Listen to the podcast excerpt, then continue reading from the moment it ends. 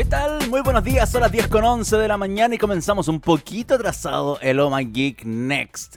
Y la explicación la pueden ver evidentemente quienes disfrutan en video porque no hay estudio virtual. Algo pasó con macOS. Muchas gracias Tim Cook por nada.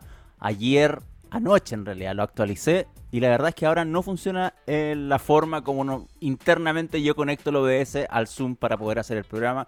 Así que estoy conectado directo, de hecho, con este efecto blur feo de fondo que como que se echa a perder cada vez que muevo la mano. Pero bueno, eh, vamos a resolver de igual forma y a medida que vamos haciendo el programa, yo voy a averiguar qué carajo está pasando con Zoom y con el NDI. Que yo creo que mucha gente que le gusta hacer streaming ocupa estas herramientas. No sé si en, en Mac OS, quizá en Windows probablemente. Y en Windows es tremendamente más estable que en Mac. Eso también es cierto. O sea, hay soluciones para este tipo de cuestiones mucho más diversas en el caso de Mac, o sea, en el caso de Windows, perdón, que, que Mac OS, donde hay que depender de un plugin alguien con la buena onda que lo quiera desarrollar, alguien buena onda que lo quiera mantener, pero por lo visto, anoche con la actualización probablemente, de hecho, anoche con la actualización algo jodió en el camino del proceso, que fue em, los servicios que usan extensiones por hardware, como Paragon, para poder leer tipo, otro tipo de disco. De hecho, me falló toda la actualización y tuve que hacerla tres veces para que por fin cargara el computador y ahí me dijese, oye, sabes que hay un problema con esta extensión y que darle permiso de nuevo. Y yo, uh, ya. Así que por eso también me estoy imaginando que por culpa de la actualización de macOS que probablemente no lo debía hacer, pero bueno, tampoco los Bluetooth no mandaban muy bien, ¿no? Si Sonoma... Ay, ay, ay, Tim Cook. Ay, ay, ay. Bueno, como ven, vamos a seguir así. Eh, no sé si...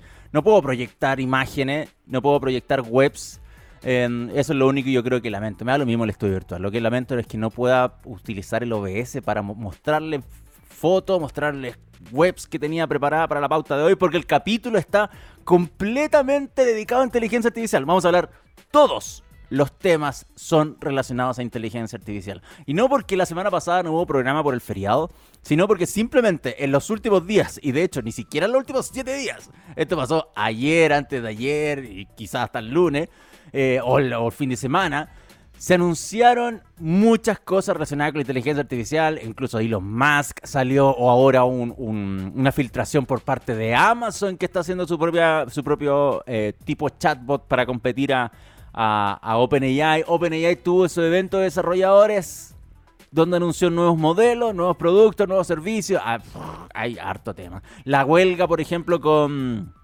con, con los actores que todavía sigue en Estados Unidos, el punto muerto sigue siendo el tema de inteligencia artificial, porque los estudios quieren resucitar eh, actores muertos y hacerlos actuar de nuevo. Y eso todavía también sigue siendo un problema. No, sí, la pauta está completamente dirigida a temas de inteligencia artificial. Aprovecho de saludar a mi amigo el señor Gabriel Cedres, que hoy tiene una efeméride maravillosa, se lo comenté antes de todo este incidente con el Zoom, que eh, lo voy a decir, tiene relación a Motorhead. Y por lo mismo vamos a disfrutar probablemente el himno de Motorhead. O sea, si alguien dice Motorhead, conoce esos Pates. Y eh, no, es aleatoria que vamos a escuchar esta canción, sino tiene que ver justamente con el álbum, que es el cuarto disco de estudio, donde vamos a estar recordando y vamos a disfrutar del tema de Ace of Base. Está Dio, que hace tiempo que no lo escucho. Y está Accept, que no lo conozco. Voy a ser súper sincero. Esa banda no la conozco, así que va a ser una sorpresa. Y probablemente em, quiero disfrutar de los temas independientes que comenzamos un poquito más tarde. Pero total, no hay tanto que analizar con estas noticias. Es como más hechos directamente. Aparte, como hay algunos que son rumores, no, hay tanta vuelta que darle. Así que probablemente escuchemos toda la música independiente a que comenzamos tarde. Ya, Vamos a aprovechar eh, inmediatamente de arrancar con el primer tema. Lo iba a mostrar. iba a mostrar la web. Imagínense los que están disfrutando el streaming en video. Ven acá, una web de Oh My Geek. Y la web de My Geek, porque esta noticia está publicada, es sobre el evento Dev Day que ocurrió el día lunes en Estados Unidos, donde OpenAI presentó em, a los desarrolladores. Este es un evento de desarrolladores, presentó nuevos productos, nuevos modelos y la gran sorpresa fue la inclusión de GPT-4 Turbo. Em, como no les puedo mostrar nada, solamente les voy a explicar de la forma más sencilla posible, porque como es un evento de desarrolladores, mucha gente dice, ¡ay, para mí, qué, qué tanta cosa! Em, la verdad es que es más relacionado con la API de, de GPT, de OpenAI, eh, más que directamente con ChatGPT. Yo sé que mucha gente dice OpenAI o dice ChatGPT y cree que es el chatbot necesariamente, no hay, está la, incursión a otros tipos de, servicios de inteligencia artificial generativa. Es el caso de DALI. Ahora, por ejemplo, em, OpenAI abrió las API en el sentido de ponerles precio y ponerle acceso directo, por ejemplo, para generar texto speech. O sea, texto que lo lea con estas voces naturales que está trabajando OpenAI, que la verdad es que están bastante buenas. Alguien que tenga ChatGPT Plus eh, puede utilizar en la aplicación de, ChatGPT oficial Em, el, poder conversar con la aplicación y poder decirle, oye, necesito aprender de esto y la aplicación te va a responder. Lo que mencioné hace un par de semanas que, era algo que iba a activar eh, ChatGPT. Y esas mismas voces que buscan esta naturalidad que promete OpenAI ahora están abiertas en la API para poder utilizarlas como text to speech y te cobran por...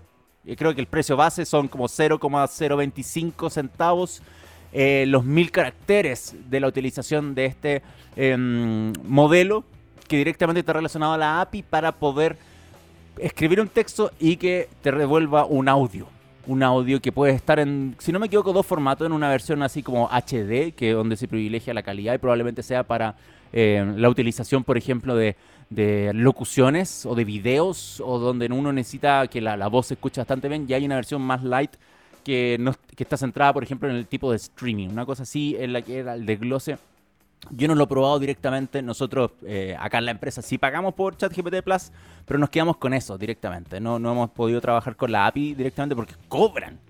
Cobran y si uno no tiene un propósito bien particular de desarrollo que necesite, por ejemplo, la generación de audios, como en este caso con el text to speech, o de imágenes con DALI, no es necesario. O sea, hay otras herramientas. Tengo Firefly, por ejemplo, de Adobe y puedo hacer imágenes ahí.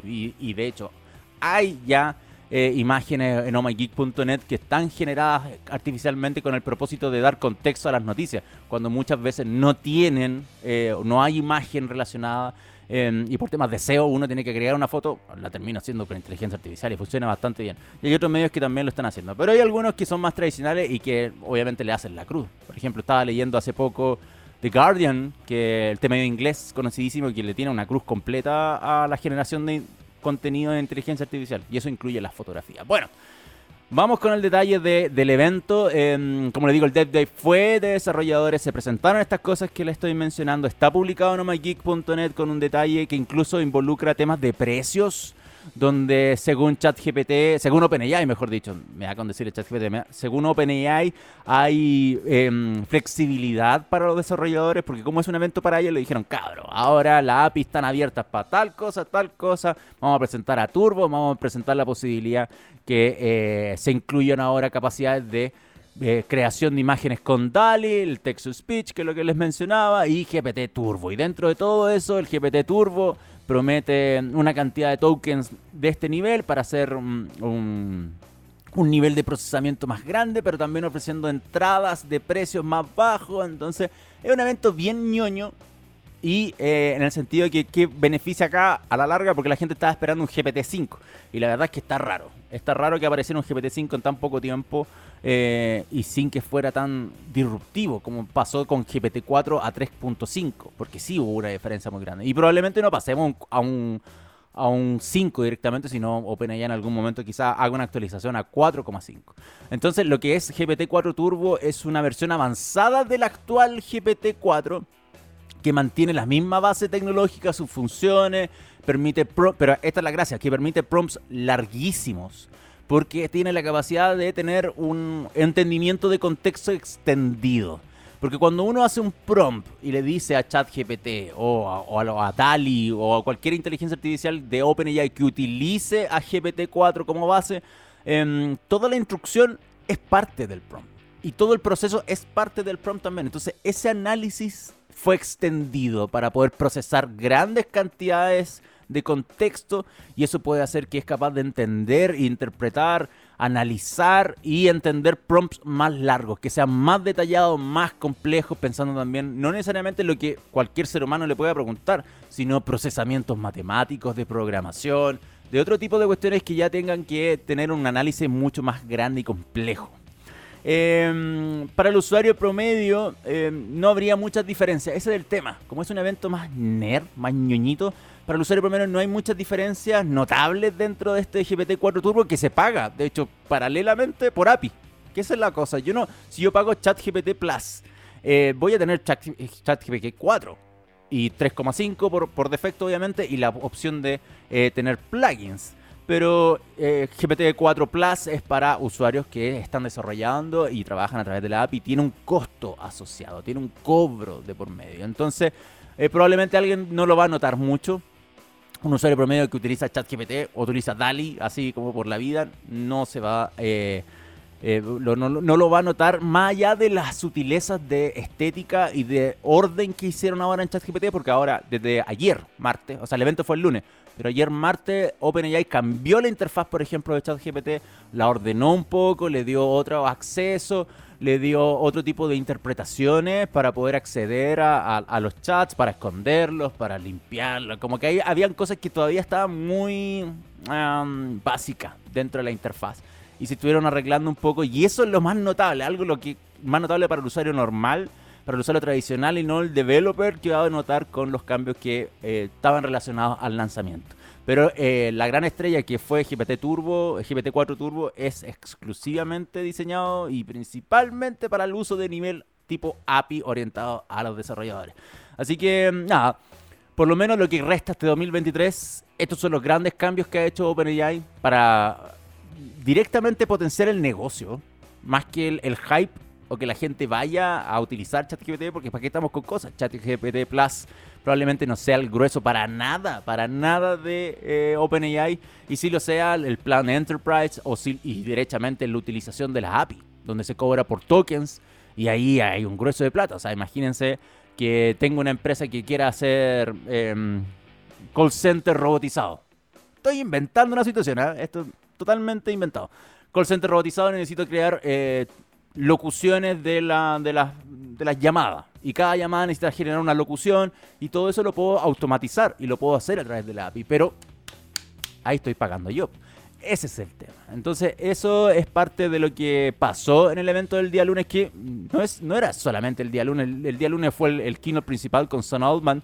Y nosotros en la publicación que hicimos en omageek.net incluimos la, el opening keynote con Altman que dura 45 minutos totalmente abordable y de hecho eh, se pueden ver, por suerte, ah, hicieron apoyos visuales en una pantalla atrás, entonces cuando presentan ChatGPT, o cuando presentan GPT 4 Turbo, lo pueden ver y ahí se pueden eh, interiorizar un poco más con lo que fue la presentación directa por parte del CEO y cofundador de OpenAI.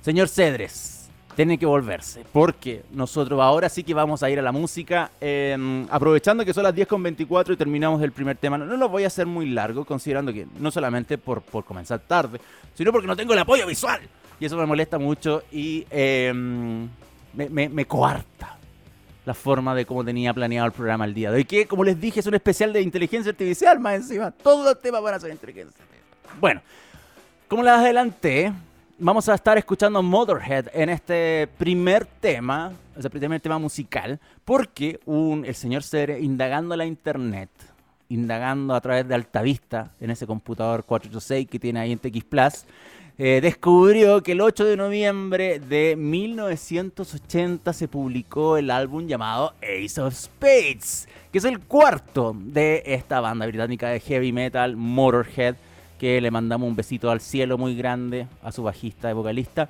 em, y que alcanzó el cuarto puesto de la lista de éxito en el Reino Unido. ¿Cuarto puesto? Yo pensé que esta cuestión había en realidad roto en su momento todo, pero cuarto puesto en Reino Unido. Hoy los ingleses, ¿qué estaban escuchando en 19... aparte de Iron Maiden? ¿Qué, otro, ¿Qué otra banda de heavy metal pueden haber estado disfrutando en esa época? Bueno, el álbum se convirtió en primer álbum de la banda que incluía una foto suya en la portada. Ese es un dato no menor. Así que eh, la vanidad llegó a Motorhead con este cuarto disco y vamos a disfrutar el homónimo que es el gran single, es el himno de Motorhead. Si alguien pone Motorhead en Spotify o en YouTube, lo primero que le va a aparecer va a ser esos Space, como la canción más escuchada. Y me estoy tirando una piscina, pero estoy muy seguro de esto. No tengo pruebas, pero tampoco dudas. Así que Motorhead, eso es Space, y a la vuelta, más inteligencia artificial con Google, con Meta y con los actores que la huelga aún continúa en Estados Unidos por culpa justamente de la inteligencia artificial. Vamos y volvemos.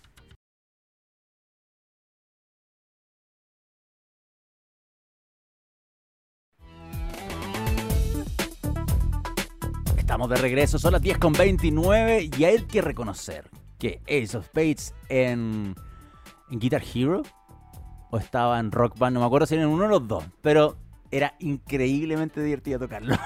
era muy bueno. Era, era uno de los temones que siempre voy a recordar con mucho cariño, incluyendo Nice of Sidonia de Muse, que también era muy divertido tocarlo. Y era, era como la última canción uno, del Guitar Hero 4. Bueno, ahí me pueden corregir. Mi memoria a veces me falla, pero grandes temas musicales que uno podía disfrutar jugando. Más encima, aparte de disfrutarlos musicalmente porque sí, eh, eran gloriosamente divertidos tocarlos en videojuegos. El señor Cedre también me comentaba que el documental del Emmy, del bajista eh, y vocalista de, Motorhead, es súper bueno. Yo no lo conocía, así que también lo vamos a estar buscando por ahí. No, no, tengo cómo hacer referencia ahora por culpa de, mi incapacidad de mostrarles imágenes ahora en esta situación.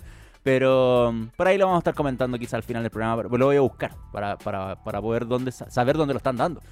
Pero eso, eh, vamos a, continuar nuestro programa del día de hoy relacionado con inteligencia artificial. Pero antes vamos a saludar a nuestros amigos de IBM porque su tecnología está transformando los modelos de negocios en todo el mundo, creando nuevas oportunidades de crecimiento y nuevos parámetros de eficiencia.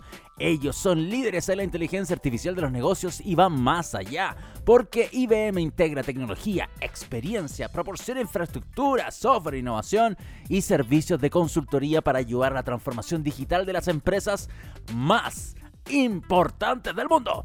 Visiten www.ibm.cl y descubran cómo IBM está ayudando a que el mundo funcione mejor. Vamos a crear juntos la transformación y el progreso de los negocios de América Latina. Gracias IBM. Estoy viendo en mi pauta lo que vamos a conversar ahora, considerando que no les puedo mostrar nada, pero vamos a, arrancar este bloque con tres temitas bastante mm, cortitos. No, voy a, no me voy a extender tanto porque los el último, que está para la vuelta de la próxima canción, ese probablemente podamos sacar más el limpio. Lo primero, eh, ayer, esto es un anuncio, no es la noticia eh, que voy a mencionar, pero ayer eh, tuve una reunión, o sea, tuvimos distintos periodistas y medios de Latinoamérica con Google. No puedo adelantar nada porque tengo un embargo hasta las 3 de la tarde del día de hoy. Pero eso. Em, vamos a, continuar nuestro programa del día de hoy relacionado con inteligencia artificial. Estoy viendo en mi pauta lo que vamos a conversar ahora, considerando que no les puedo mostrar nada, pero vamos a, arrancar este bloque con tres temitas bastante mm, cortitos. No, lo voy a, no me voy a extender tanto porque los el último, que está para la vuelta de la próxima canción, ese probablemente podamos sacar más el limpio. Lo primero, eh, ayer... Esto es un anuncio, no es la noticia eh, que voy a mencionar, pero ayer eh, tuve una reunión, o sea, tuvimos distintos periodistas y medios de Latinoamérica con Google. No puedo adelantar nada porque tengo un embargo hasta las 3 de la tarde del día de hoy para contar esta noticia, pero en omygeek.net a las 3 de la tarde en punto se va a publicar una noticia relacionada a inteligencia artificial, Google y los países latinoamericanos. Eso es lo único que voy a decir y no voy a adelantar más, pero es muy buena noticia para los que utilizan los servicios de Google, así que échenle un vistazo a las 3 de la tarde en mygeek.net, lo que hablamos ayer con, lo, con un ejecutivo de Google, con los ejecutivos, había más ejecutivos de Google, pero hubo uno que presentó principalmente y eso va a estar publicado en la web. Lo quería mencionar hoy, pregunté, ¿puedo mencionarlo en el programa del día de hoy? Me dijeron, no. Así que eh, no tengo nada que decir por ahora.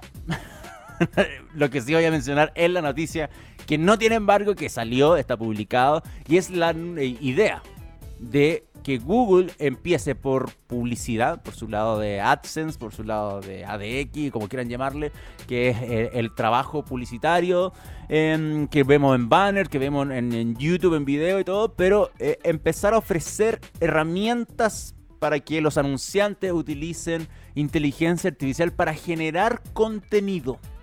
Y esto es porque, no sé si se han fijado, pero han visto que hay harto banner. Harto banner que ya no tiene animaciones, ni fotos, ni nada, sino un texto en azul. Y dice así como, ya, este es el producto aquí, un banner feísimo, muy fome, que claramente... Y esto, esto en detalle no lo sé, pero no sé si porque por, ahorrarse el arte em, y tirar simplemente el, el, banner les debe dar resultado probablemente, porque esa es la cuestión. Para, para hacerlo, porque Google lo ofrece. Google dice, oye, ya, si no quería hacer nada, pon un texto acá y título, una bajadita, clic aquí y chao.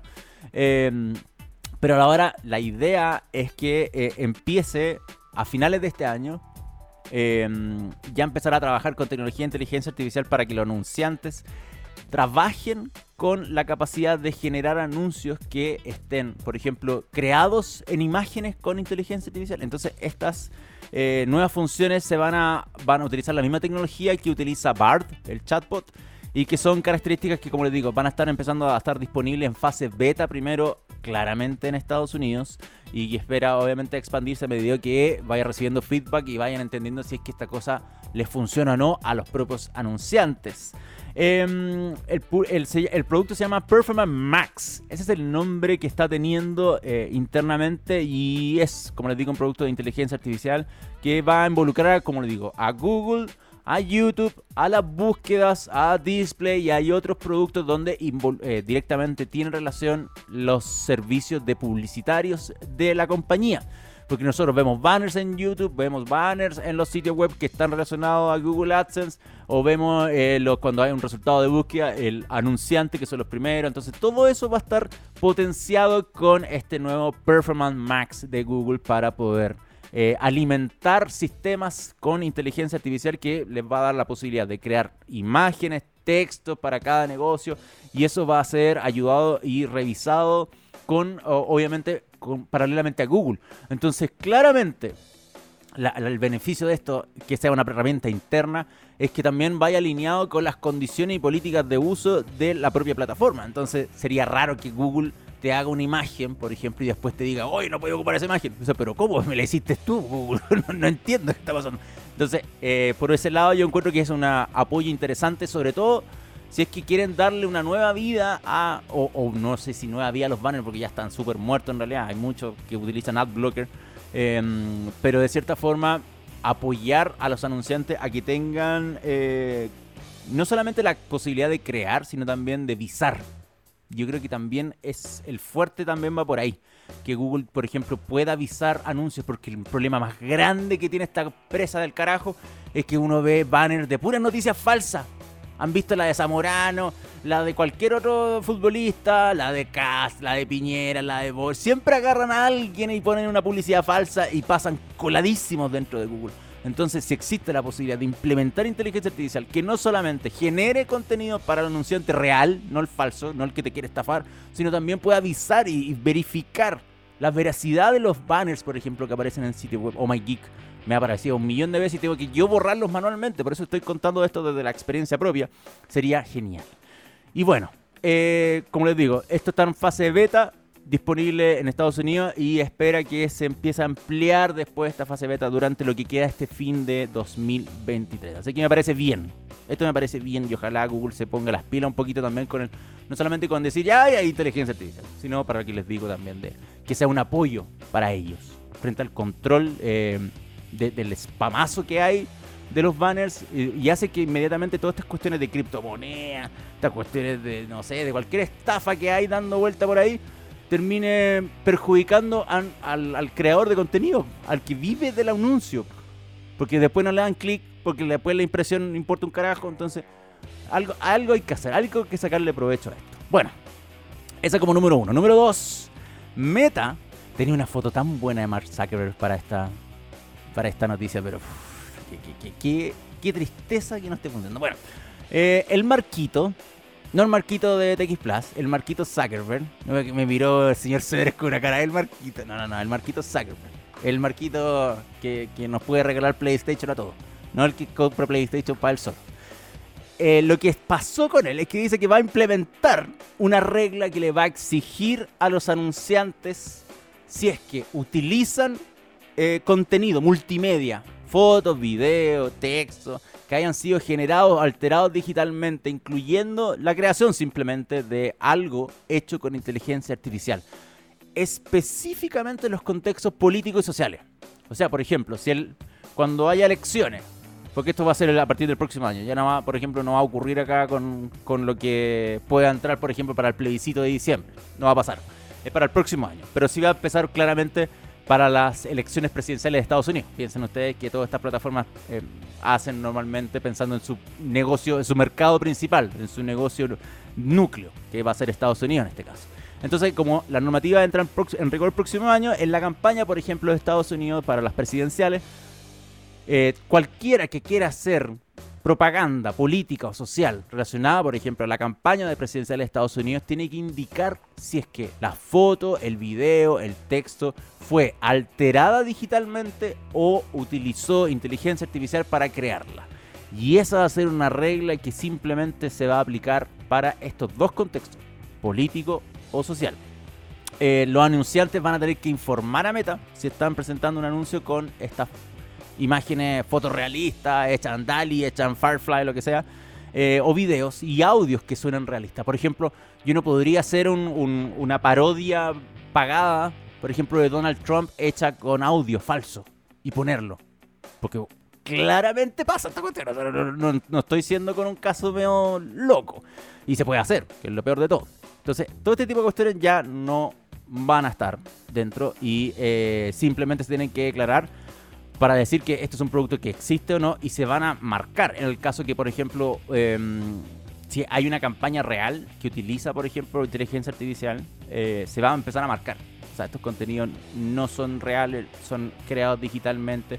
Eh, y obviamente cuando se prohíbe algo, o sea, si se saca una pieza eh, publicitaria relacionada a política social y se vuelve, se vuelve a intentar, dice Meta que va a resultar en sanciones.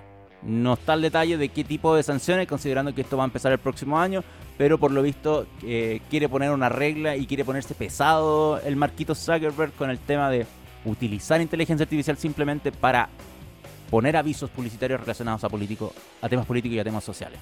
Eh, vamos a ver qué tal funciona. Claramente, como les digo, las elecciones presidenciales de Estados Unidos del próximo año van a ser la gran primera prueba de fuego para estas reglas y ver qué tal resultan considerando que eh, Meta y Facebook, específicamente Facebook, han sido muy apuntados con el dedo respecto a la manipulación del voto, eh, la manipulación del, mensaje, la noticia falsa, que para que estamos con cosas, eh, y la desinformación, noticias falsas y desinformación por un lado, que está a flor de piel constantemente en las plataformas, sobre todo en lo que pasó con Cambridge Analytica, con lo que hubo para atrás las elecciones anteriores y las anteriores. Entonces eh, hay harto recorrido de un camino bien embarrado que tiene el Marquito Zuckerberg que tratar de limpiar eh, no solamente por Facebook y Meta, sino... Acuérdense que, el cambio de nombre de, Facebook a Meta fue justamente por el pastelazo de Cambridge Analytica. Entonces, este tipo de anuncios a la larga quieren que... Em,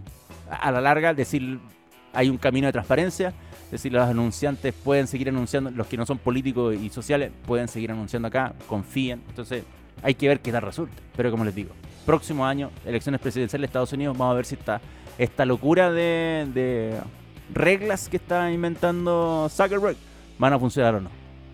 Y finalmente, el último tema para este bloque eh, tiene que ver con el desacuerdo que todavía existe entre los actores y la industria hollywoodense han pasado más de 115 días de huelga. Una cosa así, había leído 117 más y esto fue el, día lunes. Eh, pongámosle más de 115 para, para, tirar un número un poco más para abajo. Pero eh, la saga AFTRA, em, el sindicato que representa a los artistas de Hollywood, em, respondió a una oferta última, mejor y final que había presentado los estudios, diciendo simplemente no rechazando las cláusulas específicamente, que escuchen bien esta, permitir reutilizar las semejanzas de intérpretes fallecidos o de alta demanda creadas con inteligencia artificial sin consentimiento. O sea, que un estudio agarre, no sé, a cualquier actor muerto, actriz muerta y ponerlo en la pantalla sin pedirle permiso a ningún heredero, a ninguna heredera. Así de simple. Es como si yo me muero ahora y el señor Gabriel Salas, CEO de TX Plus, empieza a utilizar mi imagen para hacer la cuarta temporada de Lo My Geek Next. Es así de simple. Y no le paga ni un peso a nadie. Solamente se queda con el dinero. Y es probablemente que lo haga. Así están con esa mentalidad los estudios de Hollywood y fue algo que simplemente los actores rechazaron. El sindicato rechazó. Dijo, no, no, no, ¿cómo va a seguir pasando esto? Porque una cosa es lo que...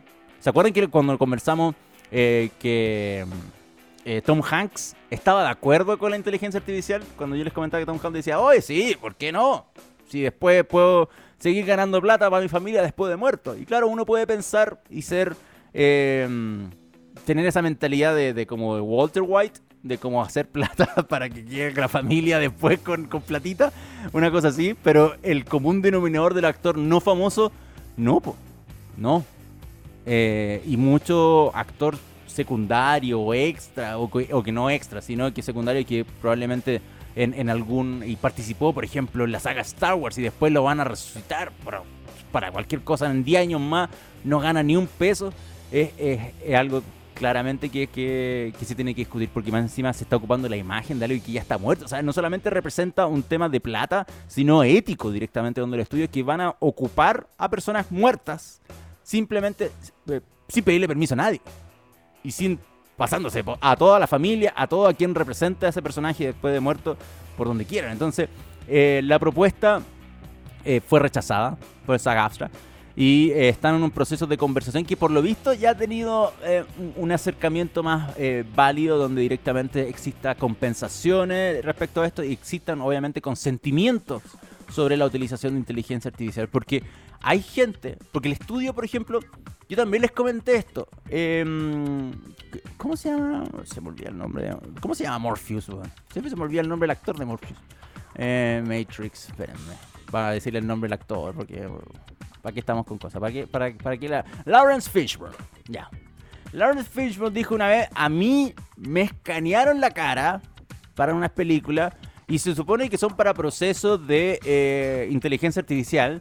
Em, o sea, pero no, no procesos de inteligencia, procesos de postproducción de, de VFX para que después me hagan en versión digital y cuando necesiten, por ejemplo, de yo corriendo y saltando de una nave espacial a otra, tengan mi cara y puedan utilizar mi cara, entonces se hace digitalmente y lo pueden hacer así.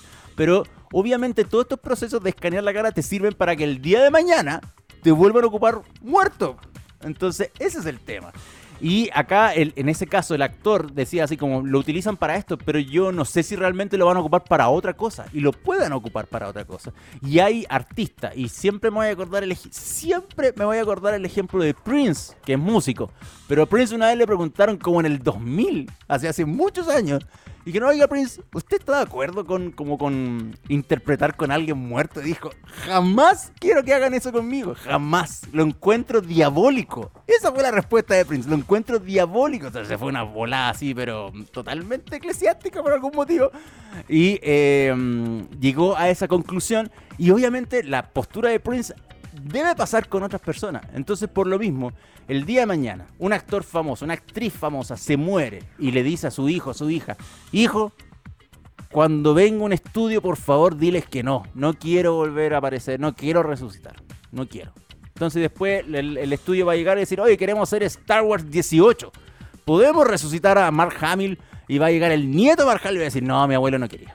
No, no querían, yo quiero respetar su... O va a llegar y va a decir, sí, necesito plata, vengan para acá. Entonces puede pasar las dos situaciones, pero al menos existe el consentimiento. Eh, y eso también es parte de las peleas que hay de por medio em, y de las negociaciones, que yo sé que esta noticia eh, hay en constante actualización. O sea, esto fue. Esto ocurrió directamente hace, un, hace el día lunes, si no me equivoco. Pero ayer ya hubo conversación, entonces hay, hay de cierta forma acuerdo. No es, no es que esté totalmente estancado este tema eh, por culpa de la inteligencia artificial, pero sí fue un tema. Sí fue uno de los no de Sagaftra hacia los estudios de Hollywood por justamente la reutilización de personas fallecidas eh, y creadas con inteligencia artificial sin el consentimiento.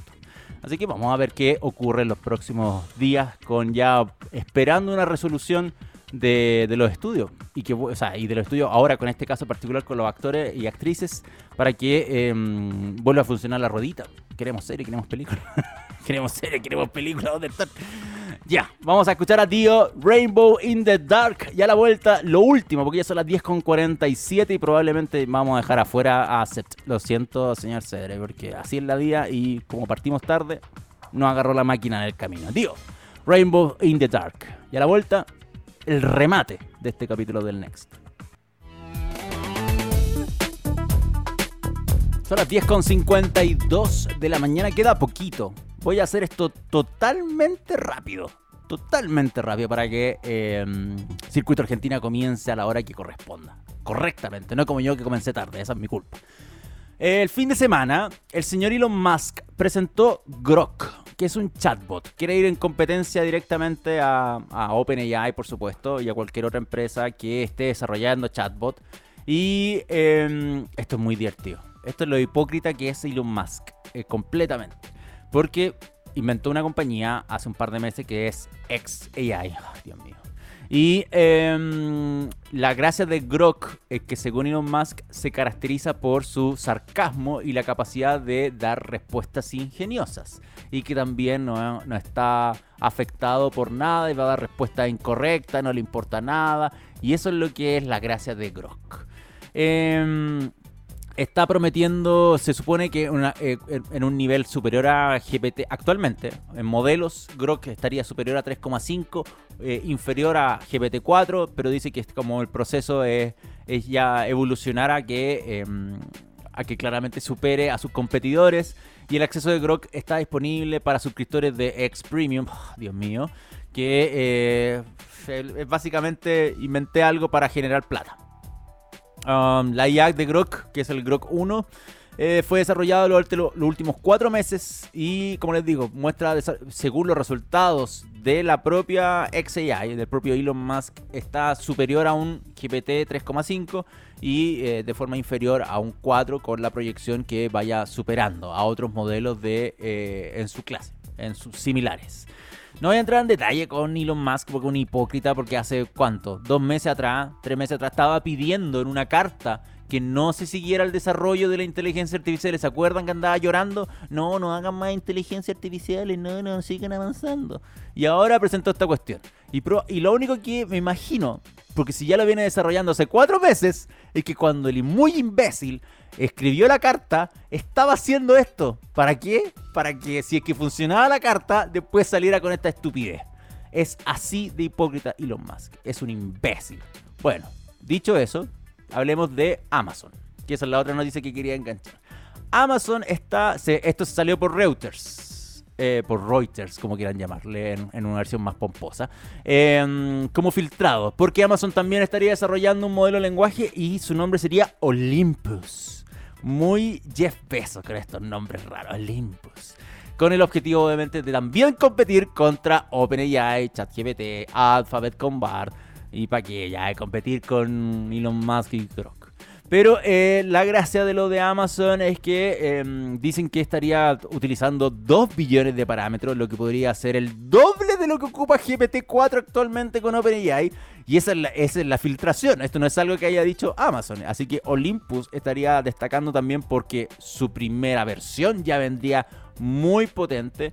Eh, y un proyecto que estaría eh, liderado por el señor Rohit Prasad, que anteriormente fue el líder de Alexa en Amazon y que actualmente em, estaría portado. Se llevaron de este señor, usted está acá haciendo el asistente de voz, pásese a hacer esto. Y también Amazon em, ha invertido en, el Chatbot Cloud, que es hasta ahora el que le sigue en proceso a OpenAI. A, ChatGPT viene Cloud. O sea, si hacemos un listado, muchos lo representan de esta forma. Y Amazon dice, este, este también está agarrando ahí onda y le metió plata a Anthropics, que es la empresa dueña de Cloud, y le puso 4 mil millones de dólares. Así que claramente Amazon está con toda la intención, pese a que esto sea un rumorazo, que em, quiere apostar por un chatbot y por una inteligencia artificial, por un modelo de inteligencia artificial generativa y probablemente que sea finalmente implementado en sus asistentes de voz en las comp, porque veámoslo así, más allá del asistente de voz, eh, la idea es que eh, compren. Así que probablemente mucho, mucho de inteligencia artificial se va a ver reflejado también en Amazon.com cuando la gente esté vitrineando y comprando cosas. Y créame que eh, es muy probable que ocurra. Es muy, muy probable que ocurra. Obviamente también con el negocio de cloud, que es la otra gran fuerte que Amazon Web Service. Así que yo creo que eh, era algo que faltaba. El que faltaba que se sumara a esta cuestión era Amazon. Así que este, mm, esta filtración y pseudo rumor yo me parece más realidad. Ahora, que sea 2 billones de parámetros, que podría ser el doble que ocupa GPT-4, ese podría ser el hype ahí, la mentira, pero de que quieren hacer algo, lo quieren hacer. Y lo que invirtió plata en cloud, eso también es un hecho. Así que veamos qué pasa con Amazon. Yo creo que el 2024 va a estar, y arrancando probablemente el 2024, Amazon ya podría estar dando la sorpresa por ese lado. 10 con 57. Ahora sí que nos vamos. Nos vamos, señor Cedre. ¿Nos vamos con música o nos vamos a secas? ¿Qué dice usted? ¿Qué significa eso? No, no, no, no. No, no, no. Significa que nos vamos a seca. ¿Eso lo está diciendo, señor? Nos vamos con música. Ah, sí, música. Eh, usted me habla antes de sacarle el mute al micrófono. Se lo escuché mordido de aquí en adelante. Ya. Nos vamos. Eh, recuerden que eh, nos encontramos el próximo miércoles. Este mes de noviembre es el último de la tercera temporada del Next. Así que quedan tres capítulos solamente de esta tercera temporada. Próximo 15, 22 y 29 y se acaba la tercera temporada. ¿Cuándo comienza una cuarta temporada? No tengo idea. Eso depende del señor Gabriel Sala, CEO de esta imperio de, los, de las comunicaciones. Así que si quieren, le pueden mandar un mail y preguntar, señor Sala, ¿cuándo comienza la temporada 4 del Next? Eso lo va a responder él. Por lo pronto, quedan tres capítulos y nosotros nos encontramos siete días más a las 10 de la mañana. Gracias al buen Gabriel Cedre, que está en los controles. No gracias al otro. Cuídense mucho. Que tengan un lindo miércoles. Ya comienza Circuito Argentina en minutos. Chao.